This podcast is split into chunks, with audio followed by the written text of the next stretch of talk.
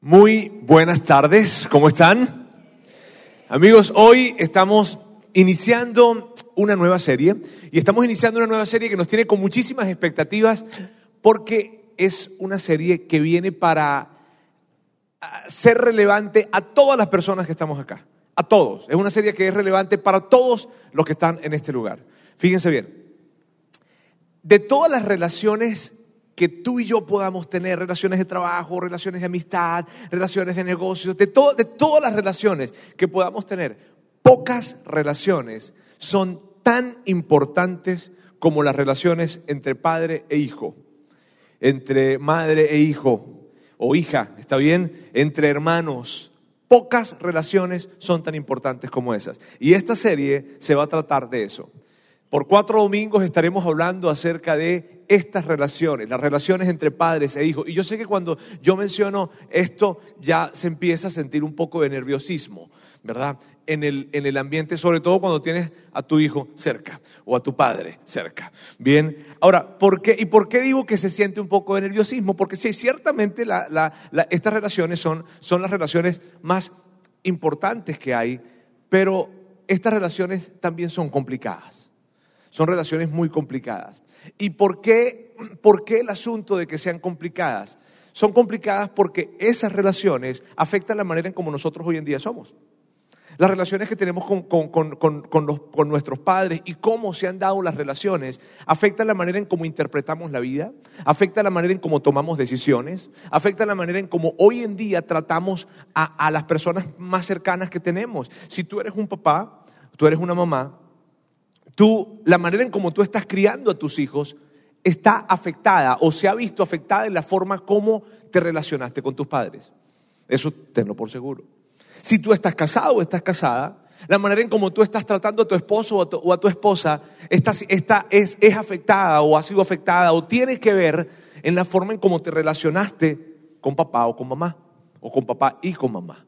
Bien, siempre hay algo que viene para afectar esa relación. Miren bien, esa relación, la relación que hayamos tenido o que tenemos con papá y mamá, viene para afectar algo en nuestra vida. Y, cuando digo algo, es mucho. Independientemente, miren bien, independientemente de qué tipo de familia vengas, independientemente de qué tipo de creencias tengas, eh, todas las personas o todas las familias tienen cierto grado de disfuncionalidad. Cierto grado de disfuncionalidad. Poco o mucho, pero siempre hay disfuncionalidad. Dependiendo de cuán grande sea la disfuncionalidad, es más dolor, es más difícil, ¿sabes? Entonces, por eso lo que sucede muchas veces es lo siguiente, es que las personas no quieren hablar acerca de esto. Es que, es que y por, lo doloroso que pueda ser, por lo difícil que pueda ser, porque puedes decir, bueno, ya eso quedó atrás, ya, oye, no, no, no, mira, eh, mi relación con, con mis padres, en fin, o mi relación con mis hijos, yo, no le muevas, no le muevas. Y por eso muchas personas callan y hacen a un lado esto y evitan hablar acerca de esto. Bien, porque es doloroso, porque es difícil. El punto es este, que independientemente de que tú hables o no lo hables, eso te afecta. De hecho, cuando no lo hablas, te afecta más. Probablemente tú has venido a la iglesia y has escuchado o nos has escuchado a nosotros hablar de, tú sabes, de la familia ideal o de tener una familia ideal. Y la verdad es que todos queremos una familia ideal. Todos queremos tener una familia ideal. El tema es el siguiente. Eh, aquí está la familia ideal, pero de la otra, del otro lado está la realidad. Bien, aquí está la familia ideal y de este lado o del otro lado está la realidad.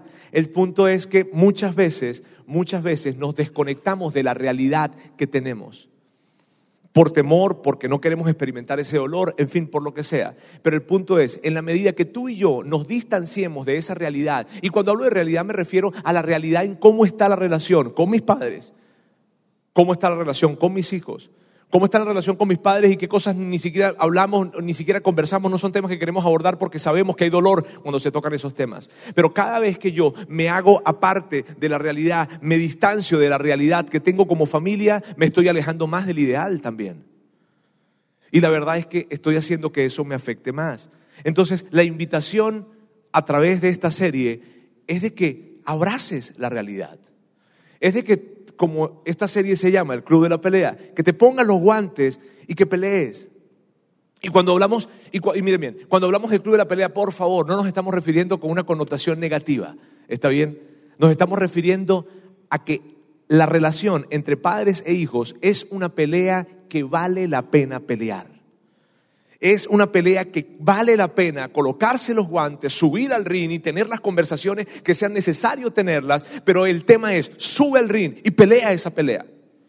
Y queremos hacerlo a través de esta serie queremos animarte a que a través de esta serie te pongas los guantes, subas al ring y que pelees la pelea que tiene que ver con tu relación entre padres e hijos o entre hijos y padres. ¿Y eso cómo lo vamos a hacer? Lo vamos a hacer, esta serie va a ser un poco diferente, hoy va a ser un poco diferente, porque lo vamos a hacer a través de historias. ¿Bien?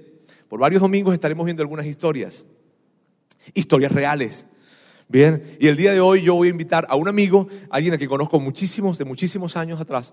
Bueno, ¿cuántos años atrás puede ser? Si tengo 32, cumplí ayer. Este, eh, el tema es alguien a quien quiero mucho, a quien aprecio mucho, somos amigos por muchos años. Él es Alejandro Mendoza, muchos de ustedes ya lo conocen porque él ha estado aquí y ha estado comunicando varios domingos. Eh, saben que Alejandro es el pastor de la sede, de nuestra sede en Saltillo, de nuestra iglesia en Saltillo. Pero yo quiero que, los que, no le conocen, pues hoy lo van a conocer. ¿Está bien? Pero los que le conocen, yo quiero que ustedes no vayan a, a esperar de Alejandro que él va a venir a predicarles hoy. ¿Está bien? Y entonces, ¿para qué lo invitaste? Pues, este, miren bien, él va a contarnos su historia. Yo voy a invitar a Alejandro, no al predicador, no al pastor, yo voy a invitar a Alejandro el hijo. Porque él tiene una historia como hijo. Una historia que les va a contar a ustedes, que nos va a contar a nosotros hoy, y que es una historia que viene para inspirarnos a que tenemos que pelear esta pelea. Bien, así es que amigos, bienvenidos al Club de la Pelea.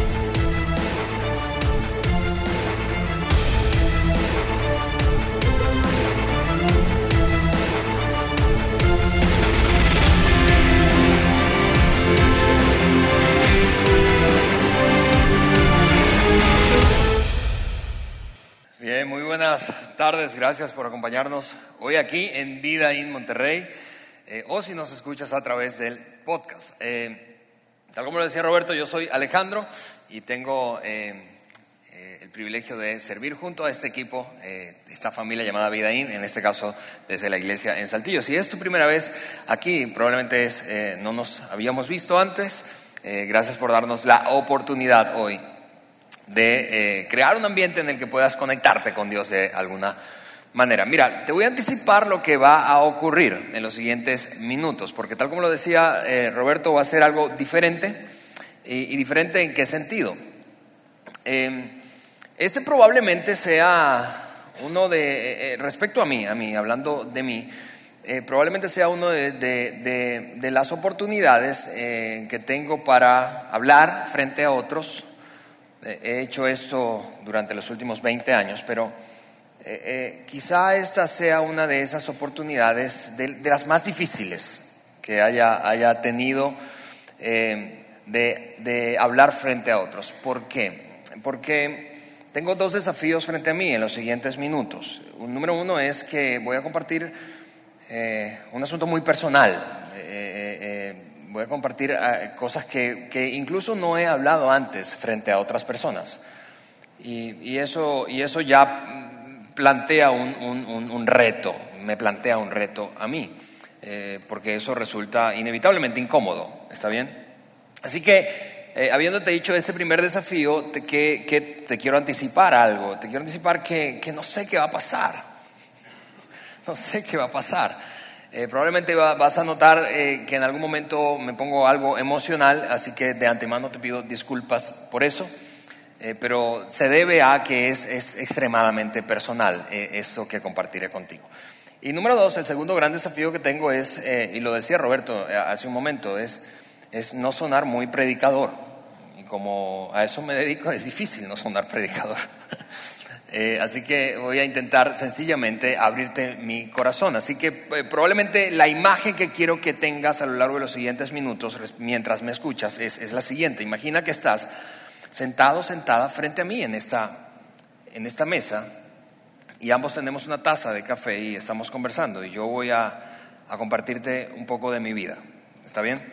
Eh, habiéndote dicho eso, entonces, en principio, eh, te hablo un poco de mi presente, mi presente. Yo soy, eh, eh, como te decía Alejandro, estoy casado con Eliana, que está por aquí, es una mujer bellísima con quien tengo el privilegio de, haber estado casado durante los últimos 12 años, bueno, casi 12 años, en unos 20, 20 y tantos días cumplimos 12 años de casados. Tenemos dos hijos, uno venezolano, ambos somos, Eliana y yo somos venezolanos, eh, uno venezolano, Andrés, que tiene ocho años eh, de edad, eh, e Isabela, que tiene cinco, cinco, años y medio. Isa, Isa, es mexicana, mientras que Andrés es, es venezolano. nos mudamos a México hace ya siete años y este país, amamos este país, este país lo hemos abrazado, nos ha abrazado a nosotros y honestamente em, quizá deba reconocer que, cada vez extraño menos mi país natal de origen. Y, eso tú puedes pensar, bueno, es por la situación que están viviendo. sin duda eso ayuda a que no se extrañe. ¿Está bien? Pero lo que quiero enfatizar es más bien es lo bien que nos sentimos en México. Eh, este es nuestro país. Ah, así que por favor siénteme un poquito más de aquí que de allá. Eh, pero eso es hablando de mi presente, hablando de mi presente. Ahora, si, si tuviera que hablar de mi pasado, y eso es lo que vamos a hacer en los siguientes minutos, eh, un poco de mi historia personal, eh, y algunos de ustedes conocen eh, ciertos datos, información y, experiencias que, de las que voy a mencionar, otras, te repito, no las he mencionado nunca frente a otros, pero soy hijo único, soy hijo único de una madre soltera, soy hijo único de una madre soltera. crecí siendo criado por, por ella, por mi mamá, ella se llama Gloria, Em, es una mujer que acaba de cumplir 73 años hace dos días, tres días atrás. Em, y no solamente crecí siendo criado por ella, ella se hizo responsable de mí como su único hijo en esa experiencia difícil, honestamente titánica y mis respetos a todas las eh, madres solas, cualquiera sea la razón por la que estés ahora mismo sola, sea porque hayas tenido un hijo siendo soltera o porque te hayas divorciado, separado o estés viuda. Em, pero no solo asumió la responsabilidad de criar a su hijo sola, sino también de cuidar, velar, eh, hacerse responsable por su madre, porque su madre también fue una madre soltera. Eh, así que eh, mientras crecí, algunas cosas muy buenas, muy, muy, muy, muy buenas, ocurrieron, a pesar de lo difícil que fue crecer sin papá. Lo único em, que yo conozco de mi papá es una fotografía, pequeña fotografía en blanco y negro que mi mamá conserva. Eh, por primera vez vi esa fotografía cuando tenía unos quizá 15 o 16 años, eh, así que como suele suceder, estos temas, por ser tan complicados dentro de un núcleo familiar, eh, no se hablan mucho. Y esa fue nuestra, nuestra realidad, no hablábamos mucho del, del, asunto. Es, es, curioso cómo em, aquello que nos duele eh, lo evitamos a toda costa pensando que mientras lo evitamos u ocultamos, eh, se va a sanar. Cuando realmente, y en la mayoría de los casos, lo que ocurre es lo contrario. Mientras más lo oculto, mientras más lo evado, menos capacidad tengo de, de no solamente entenderlo, sino de tomar acciones para superarlo, resolverlo y eventualmente dejarlo atrás como una, ya no como una herida, que sigue abierta, sino como una cicatriz que nos recuerda que algo pasó. Eh, no hablábamos mucho eh, de, eso en casa, es decir, de la ausencia de mi papá. Tuve un vacío, un vacío enorme y ese vacío tenía el nombre de mi papá, Rafael. Em, su, su tendencia, y cuando digo su tendencia, eh, hablo de la tendencia de mi mamá, de mi abuela materna y de las hermanas de mi mamá. Mi mamá fue eh, la tercera de, la última de tres hermanas, la menor, así que sus dos hermanas mayores también estaban eh, casadas, eh, eventualmente se separaron o sus, sus, esposos las abandonaron, las dejaron, pero la, la, la tendencia de ellas fue crear un ambiente extraordinariamente positivo en torno a mí. Y eso fue algo muy bueno. Eso realmente fue algo muy bueno. Crecí, en otras palabras, en un ambiente en donde constantemente había una expectativa positiva de futuro. Y, quienes me conocen un poco saben que yo reconozco como probablemente la herencia más importante que he recibido de mi mamá, esa actitud positiva frente a la vida, ese, asunto de ser optimista, de ver el futuro con esperanza a pesar de que haya razones para no hacerlo. Y, eso fue el lado positivo de un mensaje muy común, muy común particularmente en eh, hogares en donde la mujer está criando a sus hijos sola. ¿Y cuál es el mensaje? Eh, palabras más, palabras menos, dice, eh, yo escuché esto mientras crecía y eso fue particularmente en mi infancia temprana, es decir, desde los, o más bien, ocho años hacia atrás. Y el mensaje fue, tú no necesitas a tu papá. Tu mamá es tu mamá y tu papá. Y ese fue un, mensaje muy bien intencionado, honestamente, muy bien intencionado, muy bien intencionado de parte de mi abuela materna, de parte de mis tías y en general cada adulto significativo que tenía la oportunidad de estar cerca nuestro. Tú no necesitas a tu papá, tu mamá es tu papá y tu mamá. Eh, te repito, el lado positivo de ese mensaje fue que crecí en un ambiente sumamente, sumamente optimista. Eh, pero el lado negativo y eventualmente en la dinámica familiar eh, las relaciones no son solo positivas, hay cosas positivas y cosas negativas. El lado negativo de ese mensaje fue que crecí como aislado de la realidad.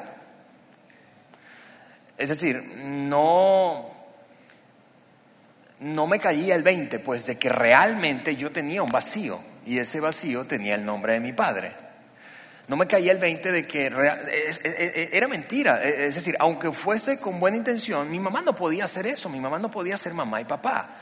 Mi mamá podía ser solo mamá. Y aunque se esforzara, no podría sustituir el rol que solo un hombre puede jugar mientras eh, eh, eh, cría a sus hijos. Así que crecí con ese, te repito, aislamiento, es decir, pensando que, que eso era cierto, pero no era cierto. Y y lo, más eh, difícil de eso fue en el momento en que empecé a ser consciente de que ese mensaje no era real. Eso ocurrió en mi adolescencia. En mi preadolescencia, adolescencia, empecé a notar que realmente eso era imposible y, que, y me empecé a dar cuenta de eso mientras era, eh, tenía un poquito de, mayor capacidad de, unir puntos, de atar cabos, de, decir, ok, eso que me está pasando, ¿por qué es que estoy sintiéndome así? ¿Por qué estoy pensando eso? ¿Por qué? Eh, eh, descubrí en mi adolescencia que realmente mi papá había dejado un hoyo en mi corazón y lo noté en cosas que eran triviales y en cosas que eran muy importantes en cosas triviales y en cosas importantes. Por ejemplo, yo recuerdo un par de cosas importantes en las que yo noté grandemente la ausencia de mi padre. Número uno fue, eh, eh, yo era un amante del deporte, es decir, practicaba deporte y aunque soy así medio chaparrito, jugaba, me encantaba el baloncesto, el básquet, y esa era mi, mi pasión.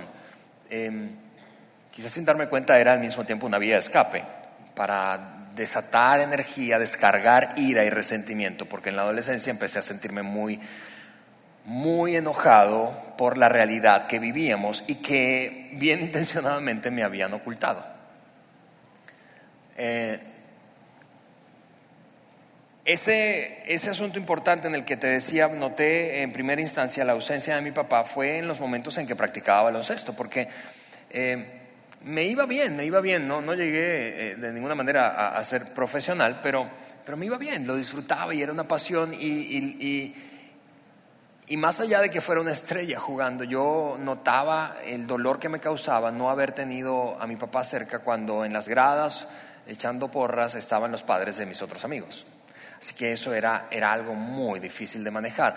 Y como lo que experimentaba era dolor, pero la emoción del dolor, el dolor emocional, no es una emoción cómoda para expresar. Es decir, yo no decía entonces, al ver la ausencia, notar la ausencia de mi papá, no decía algo como me duele que papá no esté aquí.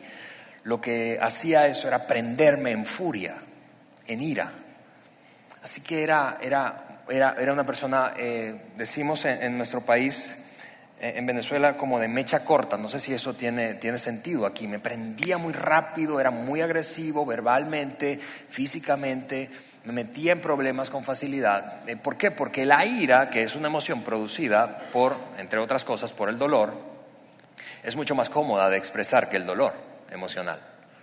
Es mucho más fácil gritarle a otro y defenderte e incluso atacar físicamente a otro que decir algo como lo que hiciste me dolió y me está doliendo.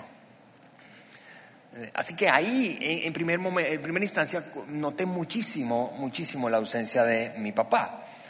Eh, en otro asunto muy importante para mí que, noté la ausencia de mi papá fue eh, en, mis primeros intentos de relacionarme con gente del sexo opuesto. Particularmente eh, hablo de cortejar a una, a una chica.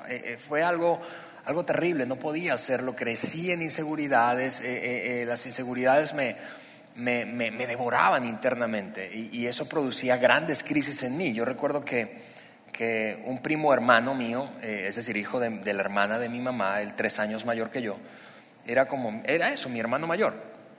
Y, al notar esas crisis que, yo sufría, eh, él me, dio un regalo y, fue, fue un regalo curioso. Eh, me regaló un sticker y lo pegó en la puerta de mi recámara. Ese sticker decía crisis en proceso. Imagina eso, cada, persona que pasaba cerca de mi recámara pensaba, ahí hay algo, hay algo peligroso, radioactivo, algo va a pasar, aléjate, aléjate, aléjate. Eh, eh, pero crecí con muchas inseguridades, demasiadas inseguridades, algo que, eh, aun cuando es biológico, es una reacción biológica y, es, y es operable, es decir, es, eh, con una pequeña cirugía se resuelve, pero que sumado a lo emocional empezó a afectarme mucho es que yo empecé a, sudar excesivamente mis manos. Y, vamos, eh, probablemente a ti te ha pasado, mientras estás enfrentando un momento incómodo, tensionante, atemorizante, intimidante, quizá, por ejemplo, entonces una primera entrevista de trabajo eh, o una conversación difícil, puede, puede que tus manos se pongan un poco húmedas. Em, y, eso es un asunto normal, es biológico y es una respuesta eh, eh, de tu organismo. Pero, pero cuando eso me empezó a ocurrir en, el contexto de mis grandes inseguridades, carencias, e, eso se fue a un extremo, al punto de que hoy yo tengo 40 años y, sigo eh, padeciendo de, de, de una excesiva sudoración en mis manos. Eh, independientemente de que estén frente a un momento difícil, atemorizante o, que me ponga nervioso. Yo puedo estar sudando las manos sin hablar con nadie y puedo estar sudando las manos viendo televisión, imagínate, que a menos que yo sea fanático de Stephen King, es decir, no tendría por qué ponerme nervioso viendo tele, ¿verdad? Eh, así que eh, sufrí las consecuencias de la ausencia y empecé a descubrirlas en mi adolescencia eh, empecé a llenarme de rencor, empecé a llenarme de mucha ira, empecé a, pensar, ¿por qué no estuvo acá? ¿Por qué no estuvo acá? Y, déjame decirte esto, y probablemente a todos, quizá particularmente voy a hablarle a los, a, los, a los chicos, a la gente joven, a los adolescentes. La gente herida, quiero decirte esto, la gente herida, como esa era mi realidad eh, entonces, la gente herida hiere a otros con facilidad. Voy a repetirte eso, la gente herida hiere a otros con facilidad. Y no solamente hiere a otros con facilidad, sino que se hiere a sí mismo con facilidad. Yo recuerdo, por ejemplo, eh, eh, cuando tenía unos 15 o 16 años, estar eh, discutiendo con mi mamá por, ni siquiera recuerdo el tema, pero era ella en su empeño de cuidarme y, de guiarme, orientarme, de, de, velar para que no me extraviara. Cada mamá tiene esa preocupación. Es un asunto intrínseco, casi genético, ¿verdad? Así que no, no, no, chicos que están aquí, no te estreses porque eso esté pasando contigo, es y, como si algo loco te estuviera ocurriendo. raro es que no pase. Así que ella estaba allí tratando de, de, insistiendo en orientándome, corrigiéndome, disciplinándome. Yo recuerdo en una discusión de en ese tono, yo reaccioné, reaccioné, pero, pero con mucha furia y le respondí insultándola. No puedo decirte las palabras que le dije, fueron palabras obscenas, maldiciones, y salí de casa 15 o 16 años y, unos amigos estaban esperándome fuera, regresé un par de minutos, dos, tres minutos después y cuando llegué dentro de casa, mi mamá se había desvanecido y estaba convulsionando en el piso debido a la discusión que había tenido conmigo. Así que imagina lo terrible que me sentí. No teníamos auto, coche en ese momento, pedí el aventón de un vecino, nos llevaron al hospital y tuve que enfrentar la humillación de que obviamente los médicos me preguntaran, ¿qué pasó? ¿Qué pasó? ¿Qué le pasó a tu mamá? Y, empecé a dar esas explicaciones avergonzado. Así que la gente herida, yo aprendí pronto que la gente herida hiere a otros con mucha facilidad. Hiere a otros. ¿Y, y cuándo deja de herir a otros? Cuando trabaja con su dolor. Corrí con la fortuna, honestamente, debo decirlo de esta manera, de tener un vecino que fue vecino desde mi infancia, desde que tenía 10 años, eh, que ya más o menos a los 17 años, 16, 17 años, él me, me compartió su fe. Y, y, y, aquí es donde tengo, te decía, en parte el desafío de no sonar predicador. ¿Está bien? Eh, porque tú, no, no, quiero que pienses que quiero convencerte de algo espiritual. Eh, solo estoy contando lo que me ocurrió a mí. Puede que eso sea tu realidad o no. Eh, pero decidí acompañarlo a su iglesia y, tuve una experiencia personal con Dios, una que nunca había tenido. Eh, eh, y cuando digo que nunca había tenido es porque viví, mi experiencia se tradujo principalmente en esto. La primera imagen que yo recuerdo tener impregnada en mi mente acerca de quién era Dios eh, después de esa experiencia fue esta, Dios como mi Padre, Dios llenando el vacío de mi corazón, Dios haciéndome pisar tierra y, reconocer, sí, hubo un hoyo allí, y yo lo sé. Pero a pesar de que hubo un hoyo, yo quiero convertirme en tu Padre, en tu Padre celestial, y yo soy diferente a tu Padre terrenal. Eso es, es, un poco, te lo digo en palabras, pero fue algo un, po, un, tanto indescriptible en aquel momento. Sentí que realmente Dios estaba convirtiéndose en mi Padre.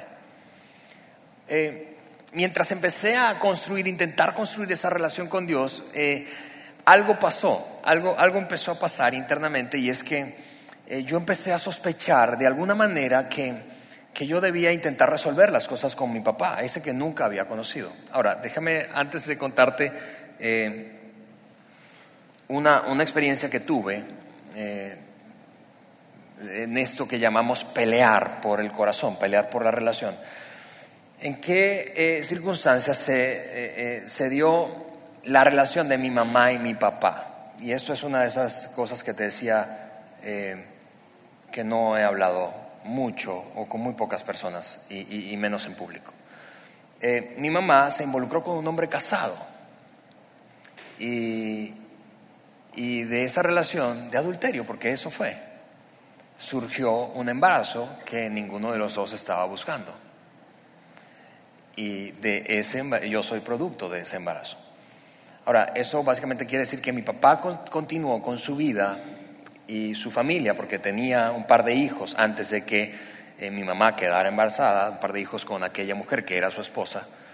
Eh, y cuando fui descubriendo eso, porque vuelvo a decirte, muy pocas veces hablábamos de, de, de, este tema en casa, muy pocas veces yo pude, aún, aún a mis 40 años, muy pocas veces he tenido conversaciones prolongadas, es decir, más, más allá de 5 minutos o 10 minutos con mi mamá respecto al tema. Y, es, y es, me resulta ahora de adulto un, un, un asunto obvio, es, es, es, muy complicado para ella. Es vergonzoso, es incómodo, es, es, es es, probablemente doloroso. Eh, pero empecé a ser consciente luego de enterarme de eso, de que estos, estos, estos, eran los pensamientos que venían a mi mente siendo un adolescente, consciente de esa, de esa realidad que había ocurrido, en qué condiciones se había dado la relación de mis padres. Eh, y básicamente llegué a pensar, soy un error. No debía haber nacido, es decir, no solamente por el, el, asunto de experimentar ese abandono y crecer sin una figura paterna, viendo sufrir a mi mamá, sino al mismo tiempo pensar en la otra familia. Me preguntaba, ¿se habrá enterado esa mujer de lo que su esposo hizo? Eh, luego, luego en otra de las pocas conversaciones supe que sí se había enterado y, y, y en, un, en, un, intento de, no sé, en un arrebato de tratar de resolver todo el, el, el, ese error, eh, ella, esa mujer que no, ni siquiera sé su nombre, la esposa de mi padre y, y mi propio padre, intentaron eh, arrebatarle al hijo a esta otra mujer que es Gloria, mi mamá, para como borrar cualquier equivocación. E, eso me hacía enfurecer. Eh, pero te repito, en el fondo lo que sentí era muchísimo dolor. Eh, una vez que me encontré con Dios, y más o menos a mis 18 o 19 años, yo recuerdo que un amigo, te decía ese que me invitó, eh, por primera vez a la iglesia, yo empecé a hablar de ese tema con él y dije, algo, estoy sospechando que de alguna manera yo necesito resolver esto, dar pasos para, para resolver las cosas con mi papá y para que... Eh, eh, y esta es una de esas, de esas experiencias personales que confirman la realidad, confirman, no prueban, pero confirman la realidad de un Dios personal es que empecé a tener la convicción de que yo debía perdonar a papá. Debía ir y generar un encuentro y no sabía cómo iba a tener esa conversación, pero debía ir, generar un encuentro y decirle, ¿sabes qué? Te perdono. Te perdono por todo lo que hiciste o lo que dejaste de hacer en este caso. Te perdono por el daño que nos, que nos, eh, que nos infringiste. Te perdono por, por, por, por, el descuido. Te perdono por nunca hablar. Te perdono por jamás eh, eh, procurar conectarte de vuelta. Te perdono, te perdono por, por, porque hiciste sufrir tanto a la mujer más importante de mi vida. Y, probablemente de manera inconsciente afectaste a otras generaciones. Y, empezó a crecer ese, ese, pensamiento, esa idea en mí. En, algún momento era tan fuerte que eh, corría con la suerte de que mi papá tiene o tenía, no sé honestamente si vive aún, porque debo decirte no lo conozco. Después de 40 años aún no lo conozco. Eh, pero mi papá tiene o tenía un apellido poco común. Mi papá es italiano. Eh, yo no llevo su apellido, solo llevo el apellido, el apellido materno. Y, su apellido es Ginaglia. Así que me propuse con mi amigo a buscar en los directorios de mi país eh, directores telefónicos en mi país, eh, gente que tuviera ese apellido. Así que dimos con un puñado, no eran demasiados, y empezamos a llamar y a descartar uno a uno. ¿Con qué? Con la intención de acercarme. Y a esto nos referimos cuando usamos la frase de esta serie, pelear, pelear por la relación. Te repito, eh, algo en mi interior, ahora a la distancia entiendo que pero algo en mi interior me impulsaba a resolver esa relación. Y lo que me estaba impulsando es que mientras me conectaba más con Dios, eh, abrazaba un principio, un principio bíblico. Es, un principio de que, eh, que dice que aquello que esté en nuestra cancha, eso que sea tu responsabilidad, procura estar en paz con otros. Procura estar en paz con otros. Y, claro que hay cosas en las que, que están fuera de tu control y que no vas a poder resolver. Pero en lo que está en tu cancha, procura estar en paz con otros. Quizá tú estás pensando allí, bueno, pero Alejandro, pero tú no tenías que hacer eso, él debió buscarte. Y, eso es cierto, y así pensé hasta ese momento, pero en ese momento empecé a, a, desarrollar una fuerte convicción personal de que no podía permitirme seguir avanzando en la vida sin primero resolver eso internamente. Y no solamente experimentar paz personal, pero también que él pudiera experimentar paz, porque estaba seguro de que mi papá no podía estar viviendo en paz. Vamos, ¿quién podría hacer eso? Así que dimos con la dirección. Eh, yo, aunque nací en la capital de mi país, en Caracas, había crecido en una ciudad eh, a unos 400, 450 kilómetros de distancia de, de, la capital llamada Barquisimeto. Allí crecí y la dirección que encontramos era en Caracas, por lo que tomé la decisión de ir, viajar a Caracas y tocarle la puerta un día y decir, aquí estoy. Vine a decirte que te perdono. Que en verdad me hiciste mucho daño, pero te perdono. Y te perdono y quiero pedirte perdón por odiarte todos estos años. Te repito, tú puedes pensar, a ver, eso debió hacerlo él. Y, y quizá tengas razón. Pero mi experiencia con Dios me estaba impulsando a hacer algo distinto. Y aquí es donde inevitablemente voy a sonar predicador, pero Vamos, estás en una iglesia.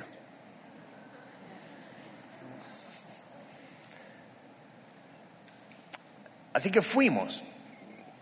Yo le pedí a mi amigo que me acompañara porque yo no sabía cómo iba, y no que me acompañara mientras hablaba con mi papá, pero me acompañara porque en la previa iba a ser demasiado tensionante y, quizá después de la conversación iba a ser terrible. No sabía cómo iba a funcionar o si iba a funcionar o no aquello.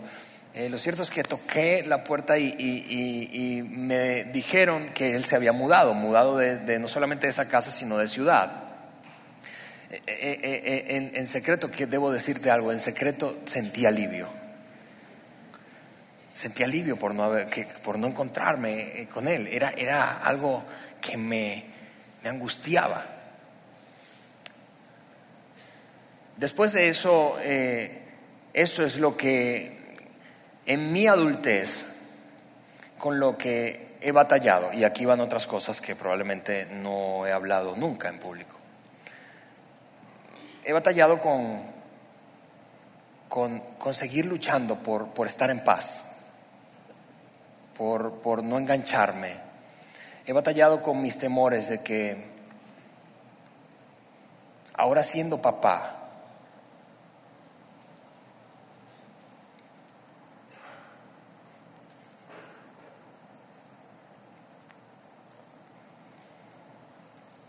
por no haber tenido un, ejemplo.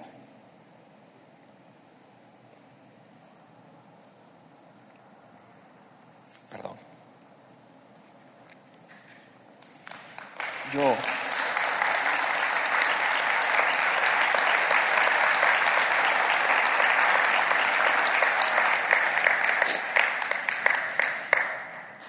Por no haber tenido un ejemplo, yo no lo puedo hacer.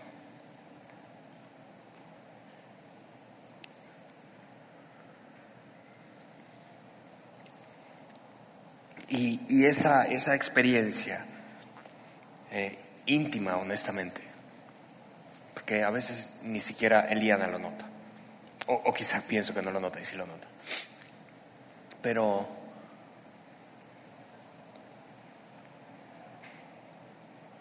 esa experiencia me lleve a, a seguir, vamos, luchando, porque la paz, yo debo decirte esto, la paz es una es un desafío de Dios para, para, creo que cada ser humano y particularmente hablando de nuestra relación padres-hijos.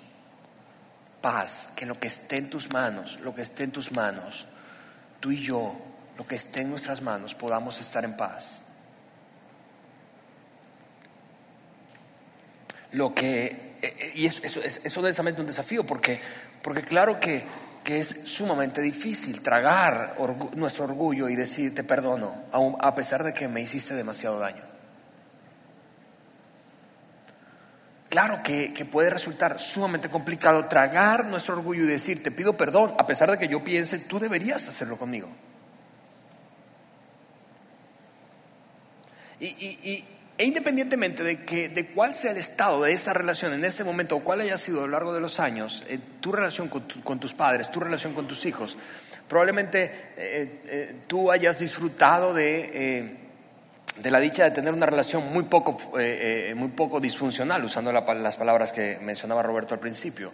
Y más bien lo que haya caracterizado tu vida y tu dinámica familiar en términos de la relación padres-hijos haya sido bienestar, ha, sido muy saludable y, y, y, y, qué bueno por eso. Ahora, debo decirte que siempre, siempre, siempre será, tendrás frente a ti en algunos momentos a lo largo de tu relación con tus padres o tus hijos, eh, esa, esa, sensación de que están distanciados y la, y la, relación puede estar mejor de lo que está ahora, independientemente de que sea muy saludable. Y, si, y, y quizá en tu caso es diferente, quizá tu caso dices, Alejandro, tú tuviste honestamente, viviste la experiencia de no conocer y no ver jamás a tu padre. Eh, eh, quizá tú dices, hubiese preferido no, no verlo a vivir con la figura con la que viví.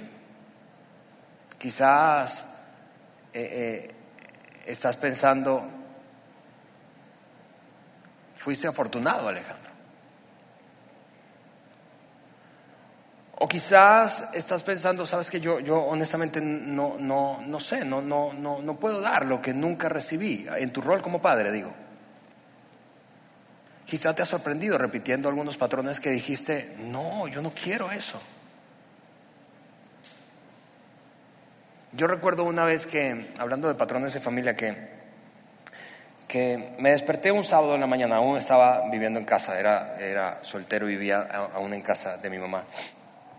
Y, me, desperté pensando, ¿cuántos, cuántos matrimonios en, tres generaciones? La de mi abuela, mi, mi, mamá y, sus hermanas, y la mía y de mis primos. ¿Cuántos matrimonios siguen en pie? Y yo pensaba, bueno, eh, a mis, en el caso de mi abuela, eh, fue una madre soltera. A mis abuelos paternos, obviamente, no los conocí. En el caso de mi mamá y sus dos hermanas, mi mamá, madre soltera, y sus dos hermanas, una de ellas dos, la misma experiencia de mi mamá, una relación de adulterio con un hombre casado, de la cual surgieron hijos, no uno sino varios. La otra casada y después de 20 años es, la experiencia de ser abandonada por el esposo con el que vivió todo, ese tiempo. Y, ni un matrimonio en pie. Y, empecé a revisar la siguiente generación de más o menos unos 12 o 15 primos y me di cuenta que de esos solamente dos se mantenían casados. Yo era eh, eh, el menor o casi el menor de toda esa generación. Y yo recuerdo haber llamado a mi mamá y le dije, ¿sabes qué? Hablar una de esas poquitas veces que hablamos y, le dije, ¿sabes qué? Hasta aquí eso va a ocurrir. Eh, ese, ese patrón de, de, de, hombres ausentes, de hombres que abandonan a sus esposas, de hombres que abandonan a sus hijos, hasta mí, hasta esta generación va a ocurrir en esa familia. Y, seguramente estaba lanzando una declaración muy atrevida, pero estaba, estaba cambiando mi enojo y mi furia en determinación para construir un futuro diferente para mi familia y las siguientes generaciones que vinieron después de mí. Quizá ese, ese, ese es tu, tu, realidad ahora. Tú dices, me sorprendo al ver estos patrones y no los quiero.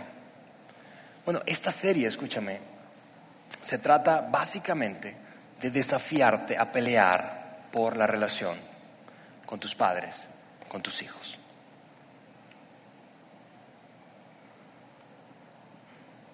La sensación con la que a veces luchamos de toda la presión por aparentar que nuestra familia es ideal, es perfecta, que no hay rollos. Ok, quiero decirte que si tuvieras la oportunidad de conocer a cada persona que esté en este salón o que nos escucha a través del podcast, te darías cuenta, si realmente fuéramos honestos, que eso no existe. No existen familias perfectas. No existen. Y yo no sé para ti, pero para mí eso fue liberador. Saber que mi familia no es perfecta y está bien. Que a pesar de que no es perfecta, puedo seguir luchando por construir un ideal de familia, ese con el que sueño. Pero al mismo tiempo puedo abrazar la realidad y experimentar satisfacción. Lo que queremos en la serie, entre otras cosas, es decirte, hey, a pesar de que hay tanta presión por aparentar, por la apariencia de una familia ideal, abraza la realidad de tu familia y comienza a pelear más y más y más, más y más y más, más y más y más por la relación con ellos. ¿Por qué? Porque algo que yo sé de ti, aun cuando no te conozco, es esto. Es que tú querrás llegar a tu vejez cuando estés cercano a enfrentarte con la muerte con una sensación. ¿Sabes cuál? La sensación de decirte a, a ti mismo, a ti misma, peleé todo lo que tenía que pelear para mantener la paz con mí, con mis padres y con mis hijos. Tú no querrás llegar a tu vejez con la sensación terrible de pensar, pude haber hecho más. Pude haber hecho más por mantener la paz, por restaurar la relación. Pude haberme tragado un poco de orgullo. Pude haberme humillado un poco más. Pude haber cedido. Pude haber procurado. Pude haber levantado el teléfono y haberle llamado una vez más, a pesar de que no lo merecía desde mi perspectiva. Tú querrás llegar a la vejez sabiendo, lo hice, hice todo lo que estaba en mis manos para estar en paz. De las cosas más dolorosas de mi experiencia, es imaginar que mi padre, 10 años mayor que mi mamá, que ahora tiene 73, te decía, recién los cumplió, mi padre, si es que aún vive con 83, de lo más doloroso es pensar, no puede estar en paz.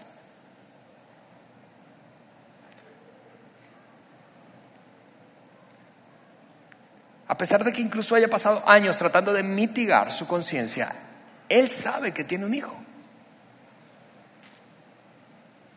Y no sabe dónde está. Y va a morir o murió. Tal vez con esa sensación terrible. Quiero animarte antes de que nos vayamos hoy y mientras iniciamos esta serie a pensar, vamos, todavía puedes hacer más, todavía puedes pelear.